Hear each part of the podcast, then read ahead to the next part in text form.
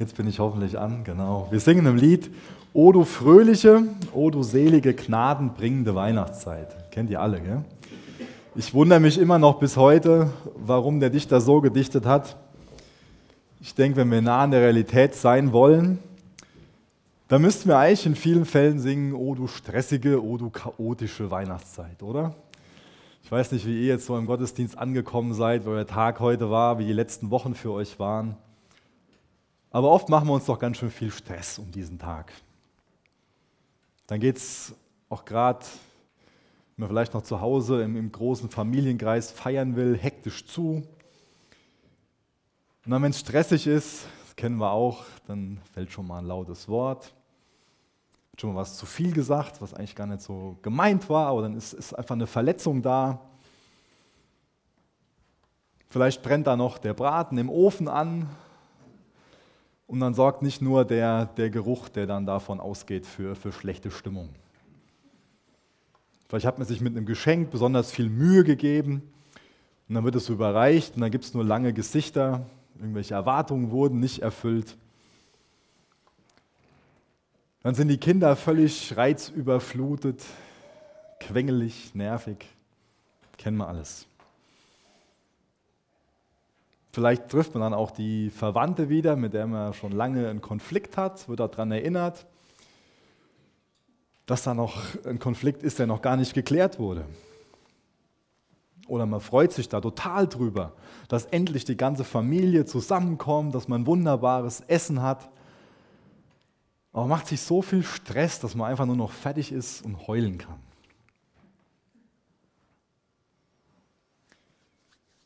An Weihnachten kann ganz schön viel schiefgehen. Und ich glaube, an Weihnachten hat sprichwörtlich schon so mancher Baum gebrannt. Natürlich auch in, in Wirklichkeit. Ja. Dabei haben wir doch so den Wunsch an Weihnachten, den rauen Alltag zumindest für ein paar Stunden hinter uns zu lassen, oder? Um uns herum soll so eine Atmosphäre sein, die uns wohltut. Wir wollen einander Geschenk sein und auch was schenken. Wir wollen das Leben genießen. Wir wollen einander genießen. Wollen mal ein paar Tage frei haben. Vielleicht auch ein nettes Geschenk absahen. Sagen wir auch nicht Nein zu. Aber nicht immer läuft alles harmonisch ab. Daheim, auf den Straßen, Benny hat eben erzählt, was heute Morgen Grausames in Herborn am Bahnhof passiert ist. Weihnachten und Chaos, wie verträgt sich das? Warum kommt das so oft zusammen vor, Weihnachten und Chaos? Gott musste auf diese Welt kommen, um das Chaos zu beseitigen. Und auch um die Sehnsüchte unserer Seele erfüllen zu können. Und ich glaube, dass unsere Sehnsüchte rund um Weihnachten auf was wesentlich Größeres hindeuten. Das ist ja vom, vom Grundsatz her eigentlich was, was wir uns wünschen. Wir haben Zeit zusammen, ein großer Tisch, ein Festessen. Alle sind zusammen, die uns wichtig sind, die wir lieben, von denen wir geliebt werden. Wir lachen zusammen. Wir unterhalten uns über die guten alten Tage, was wir schon erlebt haben. Wir sind freudig und genießen das Leben. Und ich glaube, das alles deutet auf was viel Größeres hin. Nämlich auf den eigentlichen Sinn und Zweck, warum wir geschaffen wurden. Nämlich Jesus hat uns geschaffen, um Gemeinschaft mit uns zu haben. Und diese Gemeinschaft wird in der vollkommenen Form mit dem Hochzeitsmahl des Lammes anfangen. Und ich glaube, unsere Sehnsüchte rund um Weihnachten deuten genau darauf hin. Gott musste Mensch werden, um unsere Fehler zu tragen, um unsere Schuld begleichen zu können. Dazu wären wir aus uns heraus niemals imstande gewesen. Niemals könnten wir unsere Schuld begleichen, die wir in Gottes Augen haben. Deswegen ist Gott Mensch geworden, um unsere Schuld zu tragen. Deswegen hat er sich als hilfloser Säugling in eine Krippe gelegt. Und das Chaos, was oft um uns herum ist, und ich freue mich, wenn bei dir gerade kein Chaos ist, aber wir alle kennen das Chaos um uns herum. Das zeigt uns nur nochmal diese Notwendigkeit, warum Jesus auf diese Welt kommen musste. Ich glaube, wir können oft so die Umstände vergessen, in denen Jesus auf die Welt gekommen ist. Unser Gott ist obdachlos geworden. Er hat sich auf eine weite Reise gemacht, weit weg von Behaglichkeit, mitten unter die Tiere, in einen ärmlichen Stall. Maria und Josef haben ganz viel Ablehnung erfahren in Bethlehem, mussten später sogar fliehen aus ihrem Land, damit Jesus nicht von Herodes Schergen ermordet wird.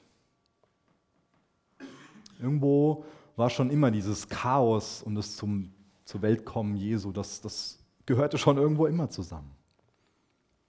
Diese Geburtsgeschichte ist keine heimelige Wohlfühlgeschichte. Da kommt ständig alles anders, als wir das erwartet hätten. Ich hätte erwartet, dass Gott in einer anderen Art und Weise auf die Welt kommt. Ständig schwebt der Schatten des Scheiterns über dieser Geburtsgeschichte. Aber trotz alledem wird Jesus geboren. Gott lässt sich dadurch nichts und durch niemanden aufhalten. Mitten im Tohuwabo wird er Mensch und beginnt mit der Heilung von uns Menschen, mit der Heilung der Welt. Mitten ins Chaos hinein bringt Gott seinen Frieden.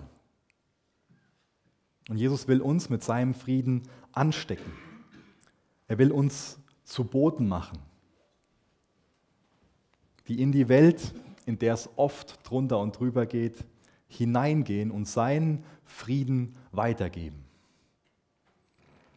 Advent, Adventszeit. Advent bedeutet Ankunft. Wir haben die letzten vier Wochen auf was überaus Bedeutendes, auf was überaus Wichtiges gewartet und uns vorbereitet auf diese Geburt von Jesus. Uns darauf vorbereitet, seinen Geburtstag zu feiern. Es ist gut, dass wir so eine Zeit des Wartens gehabt haben. Denn die Geburt von Jesus, die ist viel zu bedeutend, um sie ohne Vorbereitungszeit erfassen zu können. Ich finde auch die Symbolik von so einem Adventskranz sehr gut. Wird dieses Warten symbolisiert mit diesen vier Kerzen. Umso länger man wartet, umso mehr Licht spendet dieser Adventskranz. Durch Licht bekommen wir Mut und Vertrauen. Mut und Vertrauen spendet uns Licht. Im Dunkeln, da können wir uns leicht fürchten. Das habe ich vor kurzem abends hier im Gebäude mit meinem Sohn erlebt. Ähm, war ich unten im, im, Bunker unterwegs und noch was an der Heizung gemacht und habe den mitgenommen, weil er so gerne dabei sein wollte. Und dann habe ich in einem kleinen Abschnitt ähm, das Licht nicht sofort angemacht, sondern bin erst mit ihm an der Hand da durchgegangen. Und wie gesagt, es war dunkel um uns herum und ich hatte ihn an meiner Hand und trotzdem fragt er mich, Papa, bist du noch da? Ich so, ja, ich bin da. Da vorne mache ich das Licht an, ist alles gut. Lukas 2, Vers 10 bekommen die Hirten gesagt, fürchte dich nicht. Das ist das Wunderbare, dass die Ankunft von Jesus das Ende der Angst bedeutet. Fürchtet euch nicht, denn euch ist ein Retter geboren. Was für eine wunderbare Nachricht an uns. Gott wird Mensch. Er kommt als hilfloses, kleines Baby auf diese Welt. Wir Menschen können nie Gott werden. Aber Gott konnte Mensch werden. Und durch die Fleischwerdung, durch seine Inkarnation zeigt er uns Gottes Herz, zeigt er uns, wie er ist, macht er sich zu unserem Freund, macht er sich erfahrbar er offenbart Gott. Durch Jesus können wir wissen, wer Gott ist und wie er ist. Gott ist nicht der Feind von uns Menschen. Gott macht sich auf den Weg zu uns. Er will uns nahe sein. Er will zu uns kommen. Er will von uns aufgenommen werden. Jesus begegnet uns Menschen als Freund. Jesus kam, um Licht in diese Finsternis zu bringen. Jesaja 7, Vers 14 lese ich mal vor. Deshalb wird der Herr selbst das Zeichen geben. Seht, die Jungfrau wird ein Kind erwarten. Sie wird einen Sohn, einem Sohn das Leben schenken und er wird Immanuel genannt werden. Das heißt, Gott ist mit uns. Ich denke, viele von euch haben schon mal was von dem großen Mann Gottes, John Wesley, gehört. Der hat am 2. März 1791 im Sterben liegend zum letzten Mal die Augen geöffnet und gesagt, das Beste von allem ist, Gott ist mit uns. Das waren seine letzten Worte, ganz bedeutende Worte. Es verändert für uns alles, behaupte ich, wenn wir wissen, dass Gott mit uns ist. Gottes Name ist Immanuel und sein Name beschreibt uns, offenbart uns seinen Charakter, wer er ist. Gott will uns nahe sein, er will mit uns sein. Das ist für uns von großer Bedeutung zu erfassen. Gott will uns begleiten. Er will alle Zeit mit uns sein, bei uns sein. Er ist nicht gegen uns, sondern er will für uns sein.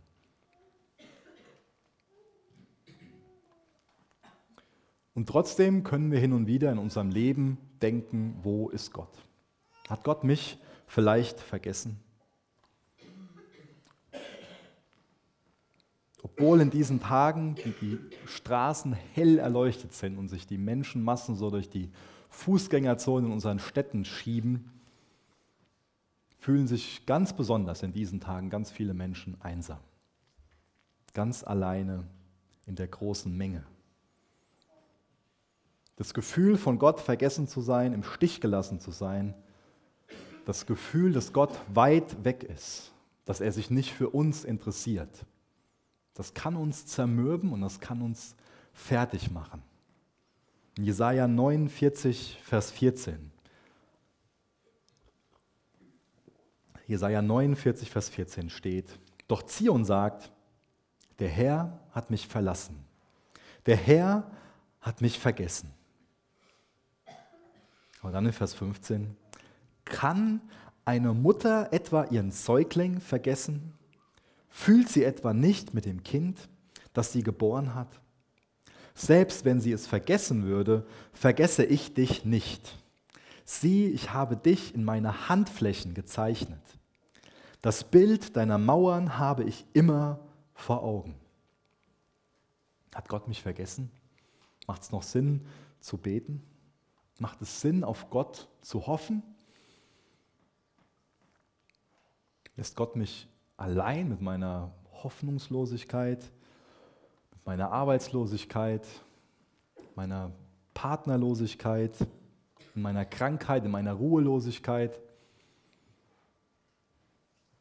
in meiner Disziplinlosigkeit. Wir könnten viele andere Sachen einsetzen. Ich wünsche mir, dass wir neu begeistert werden von Jesus, dass er uns neu berührt, dass er uns neu einen Blick dafür gibt, was er für ein Herz für uns hat. Und zur Beziehung und zur Freundschaft zu ihm, die besteht ganz oft erstmal aus Warten. Ganz oft wünscht sich der Herr von uns, dass wir auf ihn warten.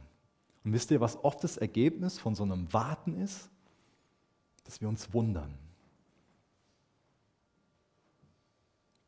dann kann sich Hoffnungslosigkeit einschleichen. Aber am Ende werden wir uns wundern. Denn Gott wird seine Treue beweisen. Warten und dann wundern. Kann eine Mutter ihren Säugling vergessen? Die Frage bekommen wir hier gestellt. Ich weiß ja, was ich selbst für Gefühle meinen beiden Kindern gegenüber habe. Und ich weiß auch, dass ich ein sündiger, gefallener Mensch bin. Dass ich schon mal falsche Motive habe. Und wenn ich schon weiß, was ich für Gefühle für meine Kinder habe, was wird Gott dann erst für Gefühle für seine Kinder haben? Ich will mich ja um meine Kinder kümmern und ich sehe, dass ich da oft drin versage, aber Gott wird nicht darin versagen, denn er ist Gott. Ich bin limitiert in meinen Fähigkeiten und schon mal schlecht in meinen Motiven, ja. Aber Gott ist das nicht. Er ist Gott. Er kümmert sich um seine Kinder.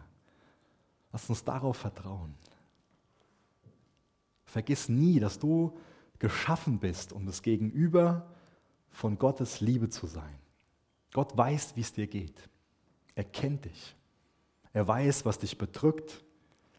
Er kennt die Situationen, in denen du bist. Und er weiß, welche Gedanken er für dich hat und welche Ziele er mit dir hat. Ich stelle dir mal folgende Frage. Weißt du, dass Gott weiß? Das ist eine wichtige Frage. Weißt du, dass Gott weiß? Und vergiss nie, Gott wird nicht matt oder müde. Jeder von uns hat dieses tiefe Bedürfnis, diese tiefe Sehnsucht in sich, von Gott begleitet zu werden. Denn wenn wir wissen, dass wir nicht alleine sind, dass wir Gott vertrauen können, dass Gott selbst an unserer Seite ist, dann können wir stark sein, dann können wir ganz anders durchs Leben gehen. Das gibt uns ganz viel Mut und Hoffnung, Zuversicht, wenn wir wissen, Gott steht zu mir. Und Gottes Worte an uns sind, fürchte dich nicht, denn ich bin bei dir. Sein Name ist Immanuel, Gott mit uns, haben wir eben schon besungen. Gott mit uns. Das beschreibt seinen Charakter, das beschreibt seine Eigenschaften.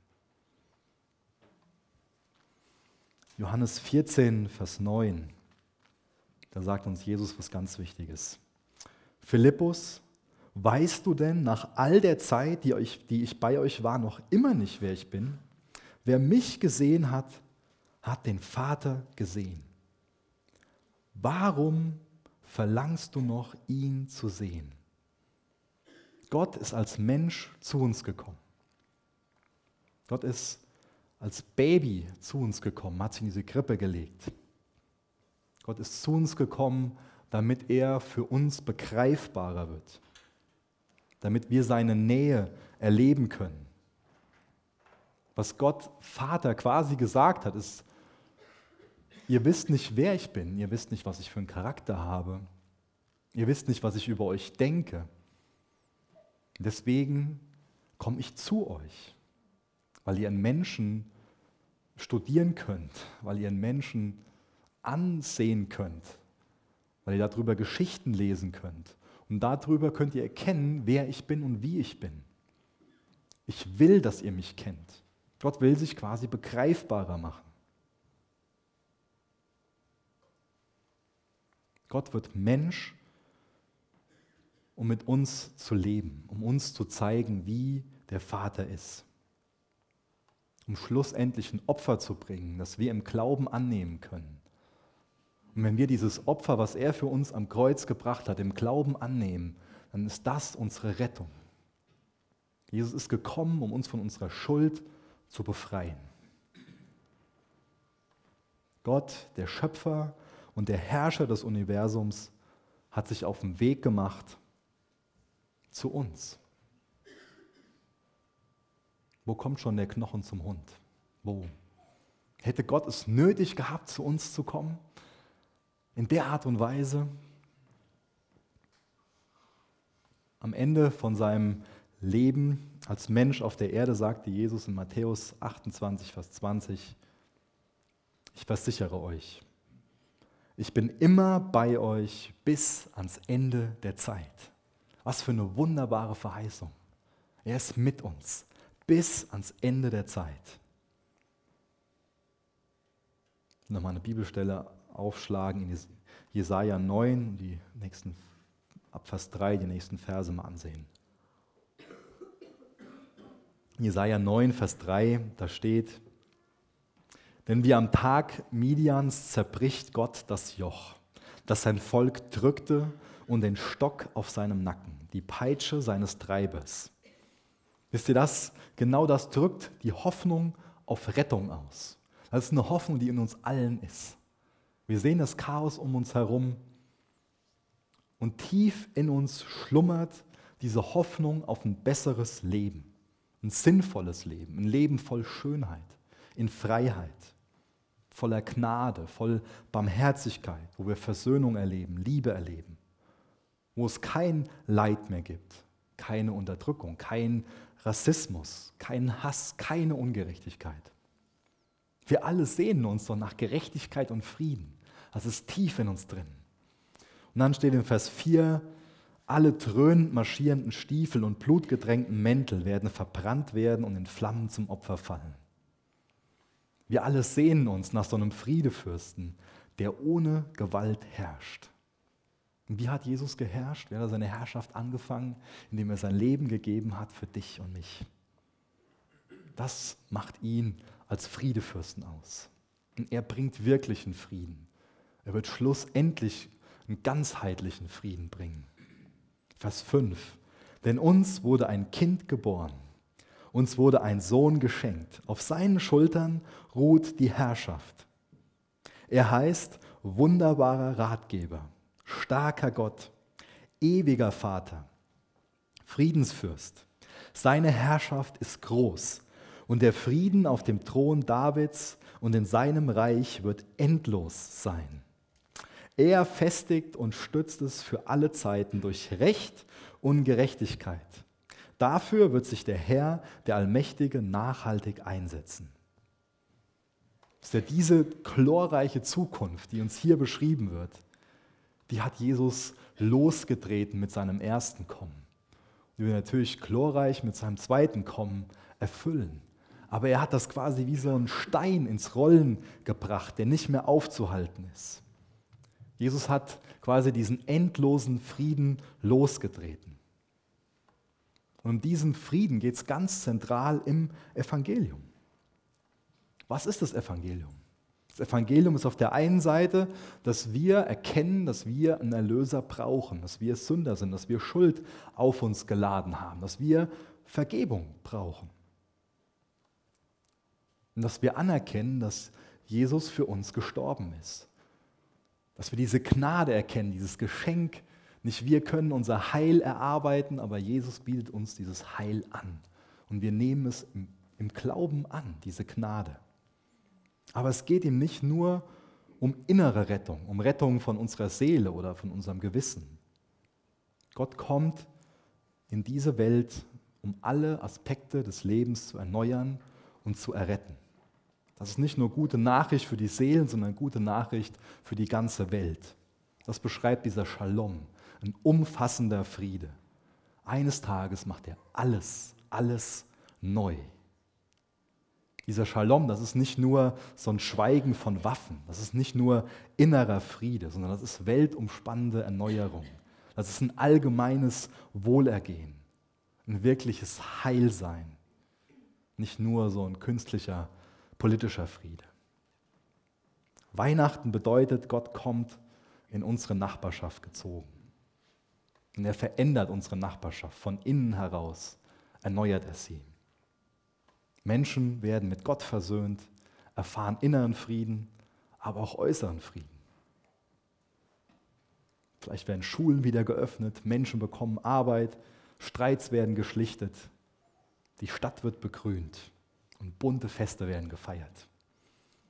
Krankenhäuser werden gebaut. Alle werden heil. Das ist dieses Zukünftige. Und vieles davon bricht jetzt schon an. Gott will uns diesen Frieden bringen, den ich ganz am Anfang beschrieben habe. Diesen inneren Frieden mit ihm, indem wir diese Vergebung annehmen. Und er will uns aussenden, um anderen diesen Frieden zu bringen und Boten dieses Friedens zu sein. Johannes 20, Vers 21. Wieder sprach er zu ihnen und sagte, Friede sei mit euch. Wie der Vater mich gesandt hat, so sende ich euch. Es geht also für uns nicht nur darum, so zu leben nach dem Motto Hauptsache gerettet. Ich habe jetzt einmal in einem Gebet Jesus angenommen und, dann damit ist gut. Ja? Es geht nicht darum, Hauptsache gerettet, sondern wir sollen uns retten lassen, damit Jesus uns dann senden kann. Wie der Vater Jesus gesandt hat, so sendet er auch uns. Das heißt, wir haben so eine ähnliche Mission, wie Jesus hatte. Frieden, Befreiung, Gerechtigkeit, in einem geistlichen Sinn, aber auch in einem praktischen Sinn. Frieden auf Erden, Gerechtigkeit für die Schwachen, für die Armen, für die Gebeugten, die Unterdrückten, die am Rande stehenden. So können wir die Hoffnung hinter Weihnachten beschreiben.